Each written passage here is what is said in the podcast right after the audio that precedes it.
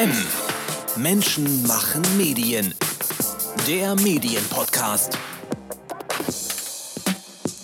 Herzlich willkommen und schön, dass Sie uns gefunden haben. Menschen machen Medien, der neue Podcast des Verdi Medienmagazins. Ich bin Danilo Höpfner und starten wollen wir die Podcast-Reihe mit dem schwergewichtigen Thema Pressefreiheit. Lange Jahre ein Thema, für das sich vornehmlich Journalisten, Verleger, Intendanten interessierten, betrifft es doch ihre Arbeit. Einmal pro Jahr ploppte es hoch, wenn Reporter ohne Grenzen die Rangliste der Pressefreiheit weltweit veröffentlichte. Da wusste man wieder, Eritrea und Nordkorea ganz unten, westliche Staaten ganz oben. Doch ganz so einfach ist es inzwischen nicht mehr. Vor allem EU-Staaten rutschen kontinuierlich ab. Warum das Thema Pressefreiheit auch in Deutschland so weit oben bleibt und wer sind die Feinde der Pressefreiheit in Deutschland und weltweit und was können, ja, was müssen die Medien tun gegen einen Vertrauensverlust in einigen Teilen der Nutzerschaft. Wir haben uns für eine Gesprächspartnerin entschieden, die das Thema Pressefreiheit in Deutschland genauso gut kennt wie im Ausland. Ines Pohl, Jahrgang 67, langjährige Chefredakteurin der Taz, seit 2017 Chefredakteurin des deutschen Auslandsdienstes Deutsche Welle. Frau Pohl, als Sie uns das Gespräch hier zusagten, trafen kurz danach die ersten Meldungen über die neue Spiegel-Affäre namens Klaas Relotius ein.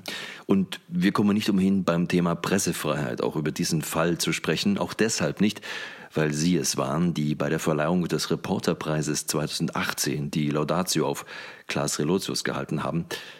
Vor diesem Hintergrund, woran haben Sie in dem Moment gedacht, als Sie das erste Mal von der Offenbarung im Spiegel gehört haben? Ah, ich war schon erschüttert. Ne? Also ich habe äh, die Texte des Kollegen seit vielen Jahren sehr, sehr gerne gelesen. Wir haben uns in der äh, Jury, das ist ja dann noch fast zynisch im Nachhinein, sehr, sehr intensiv damit beschäftigt, äh, wie glaubwürdig die Texte sind. Wir haben sogar ein, zwei Texte äh, nicht äh, hoch bewertet, weil wir nicht sicher waren, ob die Fakten wirklich stimmen. Und das dann ausgerechnet der Kollege, der von dem äh, Medium wie dem Spiegel mit der bekanntermaßen sehr, sehr großen Dokumentationsabteilung jahrelang äh, die Leserinnen und Leser und natürlich auch seine Kollegen hinters Licht führt, das hat mich schon getroffen. Vor allen Dingen auch, weil ich in der Tat ihn laudatiert habe. Gut, das macht man dann auch im Namen der Jury, aber im Anschluss habe ich noch mit ihm gesprochen, eine halbe Stunde, und da hat er noch erzählt, dass er so besorgt ist, dass der syrische Junge, das ist der Protagonist seiner ausgezeichneten Reportage, äh, sich seit der Publizierung äh, nicht mehr gemeldet hat, dass er sich große Sorgen macht und dann kommt raus, dass er gar nie mit ihm gesprochen hat. Das ist natürlich, äh, also ich, da war ich und bin bis heute schon betroffen und ähm, natürlich auch wütend. Mhm. Was bedeutet dieser Fall für die Pressefreiheit in Deutschland? Für die Pressefreiheit weiß ich nicht. Ähm, es muss man, da muss man differenzieren, aber das ist in diesen Zeiten, äh, wo die Glaubwürdigkeit äh, der Journalisten und Journalistinnen so unter Beschuss steht, äh, wo wir natürlich mit Donald Trump oder Putin Politiker haben, ähm, die taktisch äh, die Presse unterminieren, weil sie permanent äh, versuchen, die Glaubwürdigkeit zu diskreditieren, ist natürlich so ein Fall, ist echt brutal. Also der schadet, glaube ich, der, der, den Medienschaffenden nicht nur in Deutschland, sondern mindestens in Europa und vielleicht sogar darüber hinaus, weil ich meine, der Spiegel ist ja jetzt nicht irgendeine Publikation. Ist ja, hat sich ja selbst immer als Speerspitze äh, des Journalismus und auch als Verteidigerin äh, der von Demokratien irgendwie generiert. Das ist schon, es ist echt brutal. Hat dieser Fall irgendwelche Konsequenzen für Ihr Haus, dass Sie Fälle neu bewerten, dass Sie neue Kontrollsysteme einführen? Was, was bedeutet das? Ich glaube alle. Ich glaube jeder Journalist, der jetzt davon hört, denkt natürlich, man, ey, wie ist das eigentlich bei uns? Ähm, wir prüfen schon sehr sorgfältig nach. Äh, wir ähm, haben immer ein Vier-Augen-Prinzip mindestens. Äh, äh, und ich hoffe und gehe auch davon aus, dass in unserem Haus sowas nicht passiert. Wir schauen mal weiter. Ausufernde Massenüberwachung des BND, Netzwerkdurchsetzungsgesetz mit handwerklichen Mankos, G20-Gipfel, Gewalt gegen Journalisten, das sind Punkte, die Reporter ohne Grenzen aufzählt, wo es mit der Pressefreiheit in Deutschland in den letzten Jahren geknirscht hat. Wer bedroht denn eigentlich die Pressefreiheit und worin sehen Sie die größte Gefahr der Pressefreiheit in Deutschland?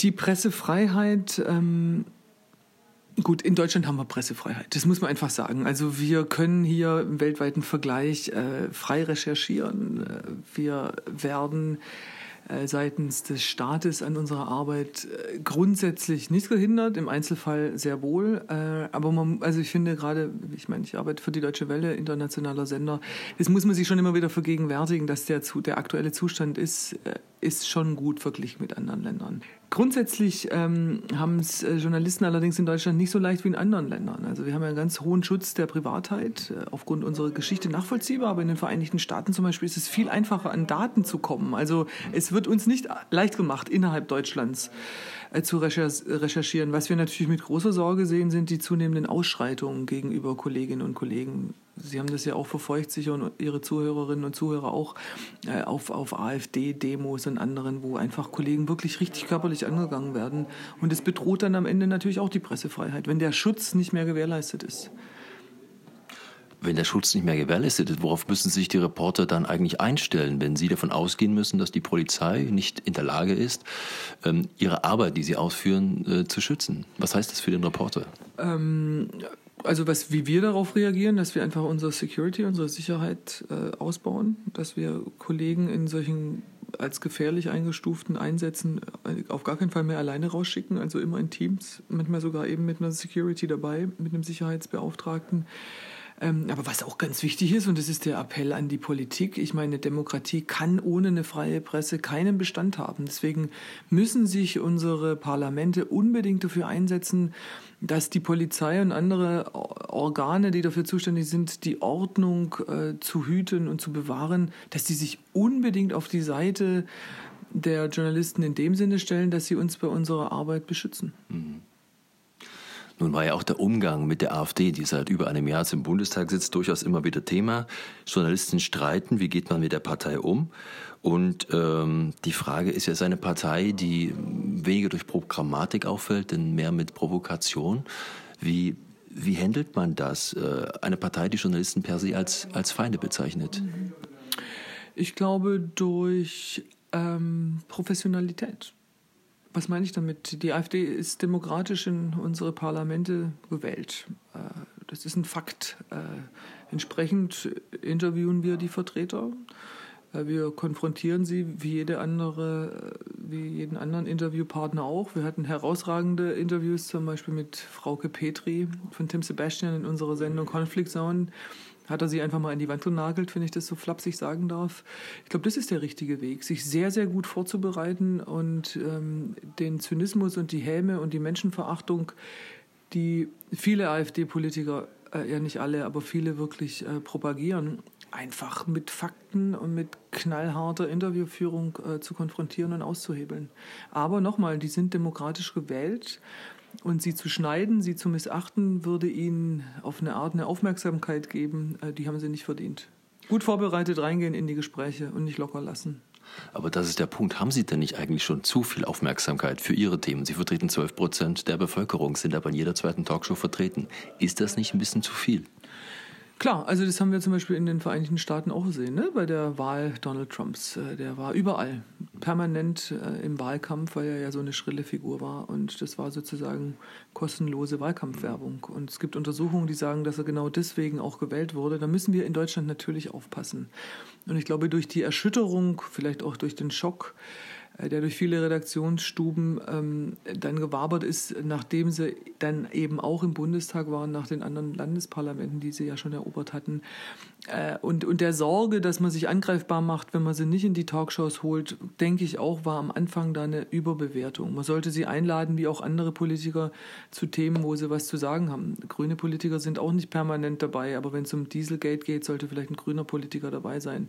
Wenn es um Sozialabbau geht äh, oder Rentenpolitik, sollte jemand von der SPD dabei sein. Und so muss man halt gucken. Wenn man sicher um Integration äh, sie streitet oder Migration zum Thema einer Talkshow macht, dann muss man sie schon einladen, weil das deren Profilthema ist. Aber da gebe ich Ihnen recht, das war vielleicht am Anfang ein bisschen überdimensioniert. Mhm. Schauen wir nochmal auf die Rangliste der Pressefreiheit weltweit herausgegeben von Reporter ohne Grenzen. Vier der fünf Länder, die sich in der Rangliste der Pressefreiheit verschlechtert haben, sind EU-Staaten. Wir blicken auf Mordfälle in Malta und der Slowakei. Es gibt in Tschechien einen Präsidenten, der die Journalisten bedroht. Der Umgang der Pressefreiheit Polen-Ungarn ist hinlänglich bekannt. Von demokratischen Staaten in der EU erwartet man nicht, dass es mit der Pressefreiheit schwieriger wird. Warum ist es trotzdem so? Also es wurden wirklich Fehler gemacht bei den Beitrittsverhandlungen. Da war die Pressefreiheit an sich, äh, hat viel zu wenig Beachtung bekommen. Wie kann es sein, äh, dass Länder äh, Mitgliedstaaten werden der Europäischen Union, wo es gar keine Pressefreiheit wirklich gab? Äh, und Sie haben das angesprochen, die Entwicklung in Europa, die muss uns wirklich Sorgen machen. Äh, und da muss die Europäische Union auch hart bleiben. Die sollen nicht nur irgendwie auf äh, äh, Prozente gucken und Defizite, wann die gerissen werden und dadurch dann Sanktionen drohen, sondern ich finde, wenn in einem europäischen Staat, in einem Nachbarland von Deutschland, die freie Presse nicht mehr gewährt ist, dann muss die Europäische Union da tätig werden, bevor sie die Mehrheiten verliert, damit sie das überhaupt noch umsetzen kann. Reporter ohne Grenzen fordert ja zum Beispiel auch einen UN-Beauftragten und fragt auch bei der Europäischen Union an, dass es dann auch wirkliche Sanktionen gibt. Und das ist, finde ich, der absolut richtige Weg. Es ist, es ist kein, keine Bagatelle, wenn die Freiheit der Presse ausgehebelt wird, weil dann ist am Ende ähm, die Demokratie in Gefahr unter Umständen auch ähm, europaweit, weil Sie sagten schon, die EU reagiert bisher äh, nicht, besteht nicht die Gefahr, dass dieser Umgang mit Pressefreiheit auch äh, rüberschwappt und der Begriff Pressefreiheit in ganz Europa mittelfristig relativiert wird? Absolut. Also das haben ja jetzt schon, glaube ich, viele Menschen, wenn sie den Begriff Pressefreiheit hören, dann denken sie, ähm, es ist die Freiheit, alles zu sagen, was ich möchte.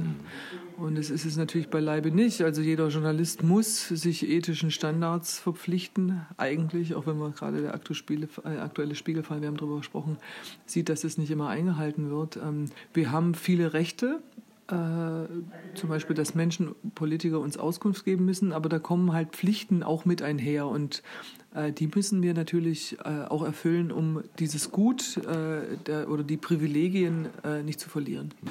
Die betroffenen Staaten, die wir gerade erwähnt haben, Slowakei, ähm, Tschechien, Ungarn, Polen, sind ja alles Zielgebiete und Sprachen, die die Deutsche Welle bis in die 90er Jahre mit eigenen Hörfunkangeboten auch bedient hat. Mit dem Argument, dort herrscht ja jetzt Pressefreiheit, wurde ein Großteil dieser Angebote im Sparzbank äh, wieder eingestellt. Das ist alles lange her, vor ihrer Zeit.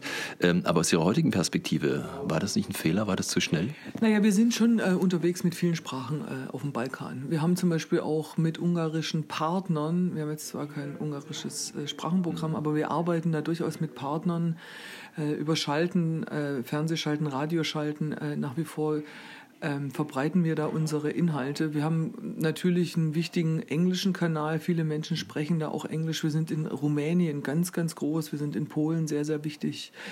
Ähm, wissen Sie, die Welt ist groß. Und es wäre natürlich schön, wenn die Deutsche Welle überall unterwegs sein könnte. Aber es ist auch äh, strategisch absolut äh, im Blick, ähm, dass wir, muss man ja sagen, leider äh, unsere europäischen äh, Partnerländer äh, mehr inhaltlich wieder in den Fokus nehmen müssen, als wir dachten, es tun zu müssen vor ein paar Jahren. Da gebe ich Ihnen schon recht. Polen ist ein gutes Beispiel. Aber äh, wir sind da in einer, wir haben da eine sehr, sehr gute Redaktion. Unsere Europaredaktion legt da den absoluten Schwerpunkt drauf. Also da geht die Deutsche Welle schon den richtigen Weg. Hm. Inzwischen gibt es aber auch mehr Geld für die Deutsche Welle. Wäre ein ein öffentlich-rechtliches Angebot im Gegensatz zu, sagen wir, Viktor Orbans Medien nicht ein Angebot, das der Deutschen Welle gut zu Gesicht stehen würde? Sie meinen jetzt äh, ein ungarisches Programm oder Plattform im Internet ja. oder Hörfunk? Also das, wir, wir überlegen, wo wir was machen. Wir machen jetzt zum Beispiel äh, einen YouTube-Kanal in der Türkei auf, weil wir auch da sehen, dass die Pressefreiheit äh, massiv bedroht ist. Ne? Also Cumhuriyet, da wurde der Vorstand ausgetauscht. Das war bisher noch eine Zeitung mit einer einigermaßen inneren Pressefreiheit wenigstens. Äh, und wir gucken, also wir tun, was wir machen können. Stimmt, wir haben Aufwuchs gekriegt und wie gesagt, die Türkei ist ein extrem wichtiges Land, ähm, wo die Pressefreiheit massiv bedroht ist. Da haben wir jetzt einen Schwerpunkt drauf gesetzt und ich möchte eigentlich nicht, dass wir die einzelnen Länder gegeneinander ausspielen. Das bringt ja nichts. Also wir sind da, wo wir sind, versuchen wir besser zu werden, stärker zu werden, tun es auch, unsere Reichweiten wachsen. Wir haben eine ganz klare Digitalstrategie, weil wir eben sagen, ne, wir müssen ja wie dieser Podcast auch reingehen in die, äh, in die Social-Media-Kanäle. ja, und führen das fort und, äh, und geben einfach alles, so eine große Durchdringung zu haben wie, wie möglich. Sie machen ja auch Programme für Regionen, die in der Rangliste der Pressefreiheit ganz weit unten rangieren, Arabisch, Chinesisch, äh, Persisch zum Beispiel. Ähm, welchen Einfluss haben Sie da weltweit mit der Berichterstattung aus der Berliner Perspektive? Also Zuschauer- und Hörerzahlen wurden ja im Auslandsrundfunk noch nie erhoben. Äh, faktisch, ich kann mir vorstellen, das Internet lässt den einen oder anderen Rückschluss doch durchaus zu, was das Nutzungsverhalten angeht. Ähm, sind Sie in Ihren Zielregionen da eine nennenswerte Alternative zu den staatlich dominierten Medien oder reichen Sie eigentlich nur eine kleine, schmale Oppositionsschicht? Was wissen Sie über Ihre Nutzer? In der Tat, es ist der große Vorteil, dass wir Social Media jetzt messen können, also dass wir ja auch nachvollziehen können, woher unsere User kommen. Wir haben riesige Wachstumsraten im arabischen Sprachraum, äh, sind zum Beispiel mit Shabab Talk, das ist von Jafar Abdul Karim, ähm, eine ganz, ganz wichtige Stimme für die junge Generation. Äh, also der ist da ein Star in vielen arabischen Ländern. Wenn die sagen riesig, kann man das benennen? Wie viele Zahlen sind das? Das sind, das, wir hatten jetzt zum Beispiel, ähm, gerade aktuell haben wir heute Zahlen gekriegt, dass einzelne Beiträge 800.000, 1,5 Millionen Mal geteilt werden auf Facebook. Und es sind dann wirklich nur einzelne Beiträge. Also das geht in die, wirklich in die hunderte Millionen äh, an, an Nutzerkontakten, die wir da äh, im Monat haben. Das ist toll. Äh, wir sind auch in kleineren Sprachen wie Amharisch zum Beispiel einer der Marktführer äh, in Äthiopien. Also das ist sehr, sehr divers, ne, das Bild, was sich da bietet ähm, für die Deutsche Welle. Aber ähm, klar, in, in, in, manchen Ländern erreichen wir nicht die breite Masse, allein schon, weil, weil, wir, der, weil da wir der Zensur unterliegen. In China zum Beispiel ist es ja schwierig reinzukommen. Äh, aber wir erreichen schon die Menschen, die ein dezidiertes Interesse an unabhängigen Informationen haben. Und wir berichten ja nicht nur äh, über Deutschland oder über Europa, sondern wir berichten ja auch in den entsprechenden Sprachen über die Länder. Jetzt zum Beispiel Bangladesch steht vor einer Wahl, ist die Pressefreiheit auch massiv äh, wirklich äh, bedroht unser Bengali-Service ist ganz, ganz wichtig für nicht nur für die Oppositionellen, sondern einfach für eine an der Demokratie interessierte Schicht. Wir erreichen natürlich schon Menschen mit einem gewissen Bildungsgrad in vielen Ländern. Das ist auch unser dezidiertes Ziel. Unser Claim ist ja auch Made for Minds. Äh, aber ähm, wir haben zum Teil da schon, also wirklich sind wir, sind wir sehr, sehr bekannt. Wenn Sie in manchen arabischen, äh, afrikanischen Ländern unterwegs sind mit unserem DW-Logo, bleiben die Leute stehen und sprechen Sie an. Also Deutsche Welle spielt eine Rolle. Von den Kollegen, die in Russland unterwegs sind, hört man, dass es sehr schwierig ist, Interviews zu bekommen, wenn man mit dem Logo der Deutschen Welle draußen unterwegs ist. Welche Erfahrungen machen Sie denn dort? Ähm, es kommt drauf an, klar. Also der, ähm, Russland mag unseren äh, Sender nicht. Es wäre ja auch erstaunlich. Also mit Russland meine ich jetzt die russische Regierung. Äh, wir sind da immer wieder massiven Angriffen äh, ausgesetzt, verbalen Angriffen die schicken auch ihre Bot-Factories los, um uns zu diskreditieren. Es gibt Russia Today oder Sputnik, äh, die auch unsere Berichterstattung einfach äh, ja, falsch wiedergeben und also wirklich im Sinne von Fake News ähm, lügen. Ähm, aber wir sind da, wir haben da ein tolles Büro in Moskau und haben also im, im direkten Kontakt mit den Menschen eine unglaubliche Wertschätzung. Also die Leute wissen schon, dass die Deutsche Welle berichtet, was wirklich los ist. Aber klar, also Wladimir Putin, ist keiner, der uns ähm, ein Interview gibt, auch wenn wir regelmäßig anfragen. Ja. Wir sprechen überall in der Welt, aber ganz speziell auch in Deutschland, äh, von einem Vertrauensverlust in die klassischen Medien. Der Fall äh, Klaas Relotzes wird ja nun nur eine weitere Kerbe schlagen, ist ja aber auch nur ein Detail. Welche Fehler, ähm, aus denen man lernen sollte, haben die Medien, wir Journalisten eigentlich in der Vergangenheit sonst noch gemacht? Also ich will nach vorne blicken. Ich glaube, es wird ähm, immer wichtiger werden, ganz klar zu trennen zwischen äh, Beitrag und Kommentar, also zwischen Meinung und Recherche. Äh, da ist viel ähm, verlaufen an den Grenzen, äh, auch glaube ich durch die Individualisierung und die Annahme, wir müssen aus einer persönlichen Erzählhaltung raus berichten, um die Userinnen und User vor allen Dingen im Netz überhaupt noch zu erreichen. Da müssen wir uns wirklich alle glaube ich, unsere Standards, unsere Formate ganz, ganz genau angucken. Äh, wir müssen dann zum Teil an unserer Attitüde arbeiten. Ähm, wir wissen nicht alles besser. Also wir sollten viel mehr in den, ins Zentrum stellen, was die Deutsche Welle aber tut, ähm, erstmal zu berichten, was passiert, bevor wir sofort einrichten, äh, einordnen. Also äh, die Wirklichkeit widerspiegeln. Rausgehen und reportieren, weniger aus den Redaktionsstuben raus, uns da irgendwas äh, zusammen telefonieren. Und dann, glaube ich, wird es zunehmend wichtiger sein, dass wir unseren Lesern und Zuschauern belegen, dass wir wirklich äh, recherchiert haben und, und äh, mit Menschen gesprochen haben. Also diese, dieses Making of, also dass wir zeigen, unsere Recherchearbeit, so es möglich ist, einfach nachvollziehbar machen und dadurch auch an unserer Glaubwürdigkeit arbeiten. Und natürlich, Sie haben den Fall angesprochen, den Spiegelfall, interne Strukturen schaffen, durch die wir auch uns selbst einfach einer gewissen Überwachung äh, unterziehen. Und ich glaube, wer sauber arbeitet, muss davor ja keine Angst haben. Mhm. Aber wie erklären Sie sich in dem Zusammenhang, dass sich Menschen von klassischen Medien abwenden, was ihnen zum Beispiel Voreingenommenheit unterstellen, ähm, sich dann gleichzeitig aber tatsächlich einseitigen Medien- oder Propagandaplattformen Formen im Netz zuwenden. Russia Today, KenFM, Junge Freiheit, alles Spartenmedien, aber mit Zulauf. Wie, wie kommt das?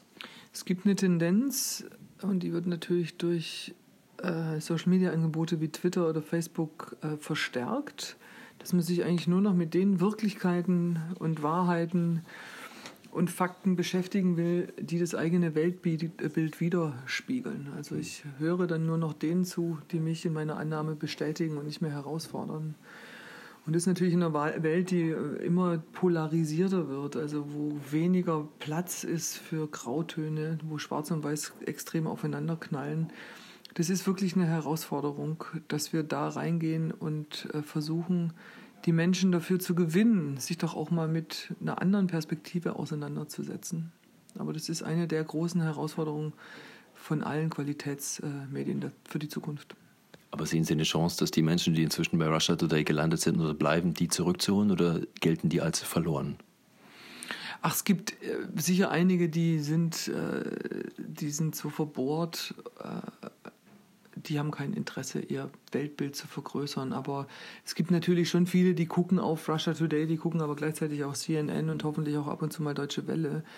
Und da muss man halt überzeugen durch Angebote, die verfangen, also durch Angebote, die die Bedürfnisse ähm, der jeweiligen Nutzer, der jeweiligen, möchte ich schon fast sagen, Kunden in den verschiedenen Zielregionen auch ernst nehmen und äh, befriedigen und erfüllen. Also wir, und wir sind immer gefordert, unsere Geschichten so zu erzählen, dass unser Publikum in den verschiedenen Ländern die Sachen versteht.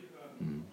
Thema Fake News. Es gibt ja verschiedene Wege, äh, dem zu begegnen. Frankreichs Präsident Macron hatte angekündigt, das demokratische Leben in Frankreich vor Falschmeldungen schützen zu wollen. Dort gibt es nun ein Gesetz gegen Fake News. Vor allem vor den Wahlen kann da die Politik eingreifen. Im Hintergrund sind die Erfahrungen eben mit den russischen Medien, Auslandsmedien auf Französisch. Aber auch seriöse Medien sehen ja darin durchaus eine Zensur und ein Maulkorb in solchen Gesetzgebungen für Medien und Bürger. Welchen Weg präferieren Sie denn da? Es ist immer so, also Sicherheitsgesetze haben immer, äh, bringen immer eine Gefährdung mit sich. Ne? Das ist ganz klar, weil Freiheit eingeschränkt wird. Ähm, ich weiß nicht, ob mit Verboten und Gesetzen wie jetzt in, in Frankreich äh, versucht wird, dem Einhalt zu gebieten, ob das wirklich der richtige Weg ist. Aber wir brauchen ganz unbedingt seitens der Politik, seitens unserer äh, Dienste, mehr, Kapaz mehr Kapazitäten und auch mehr Kompetenzen, dass, dass sie da einfach reingrätschen und, und äh, auffliegen lassen, wenn sich die Bot Factories aus Russland breit machen im Netz. Wir werden aber am Ende immer abhängig sein von den großen US-amerikanischen Konzernen, denen die Pressefreiheit egal ist. Die wollen in allererster Linie Geld verdienen. Ich spreche da von Facebook und Twitter und Google.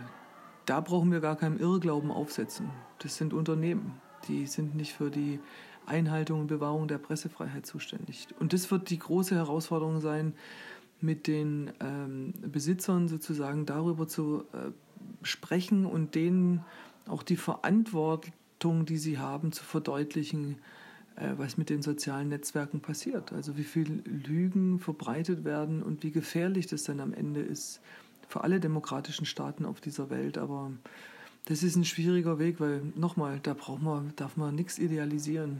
Die wollen Dollars sehen, denen ist die Wahrheit nicht so wichtig.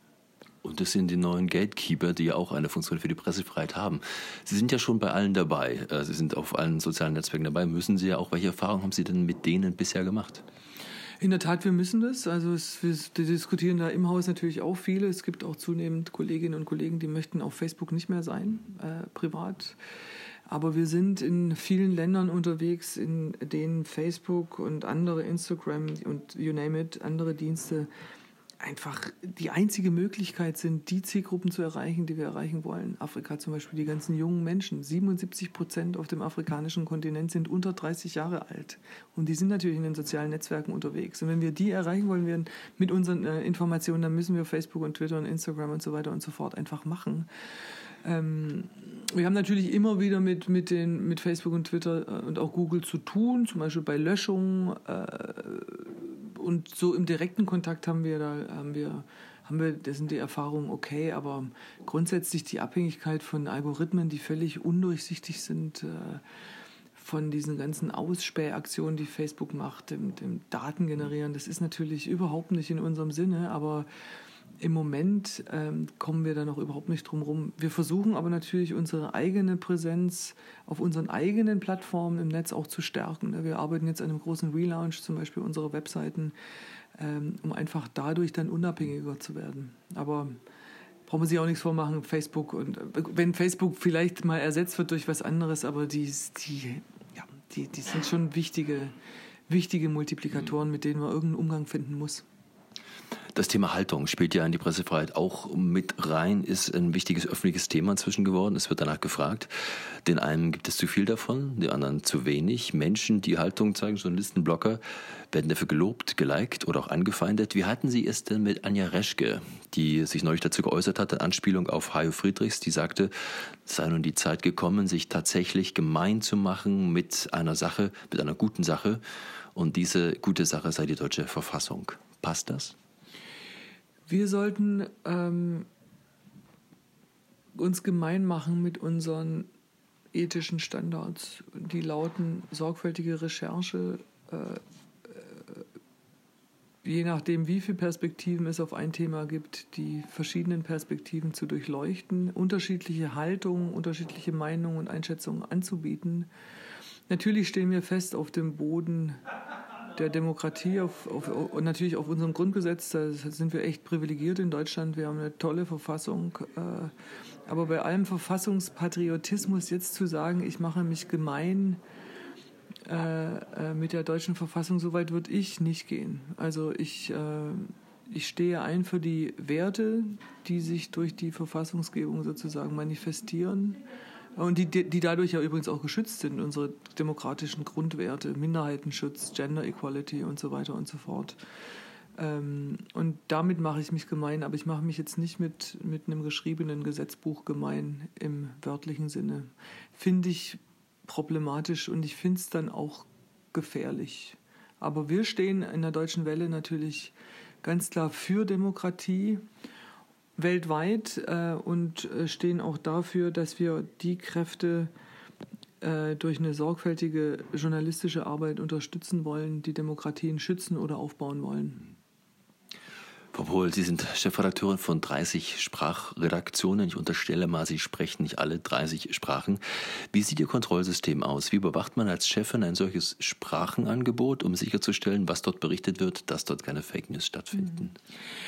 Äh, nein, natürlich in der Tat. Leider spreche ich keine 30 Sprachen. Das ist, wir sind so aufgestellt, dass es äh, also Hauptabteilungsleiter gibt, ähm, die verschiedene Regionen und Sprachenfamilien dann sozusagen verantworten. Und die wiederum haben Sprachenleiter, die dann im engeren Sinne die inhaltlichen journalistischen äh, Programme betreuen und, wenn sie so mögen, überwachen und begleiten. Äh, das kann man nicht zentral machen. Ne? Also natürlich lasse ich mir immer wieder punktuell was übersetzen. Durch äh, künstliche Intelligenz wird es immer schneller und preiswerter. DeepL oder so, da kann man schon einiges mal so nachlesen oder nachgucken.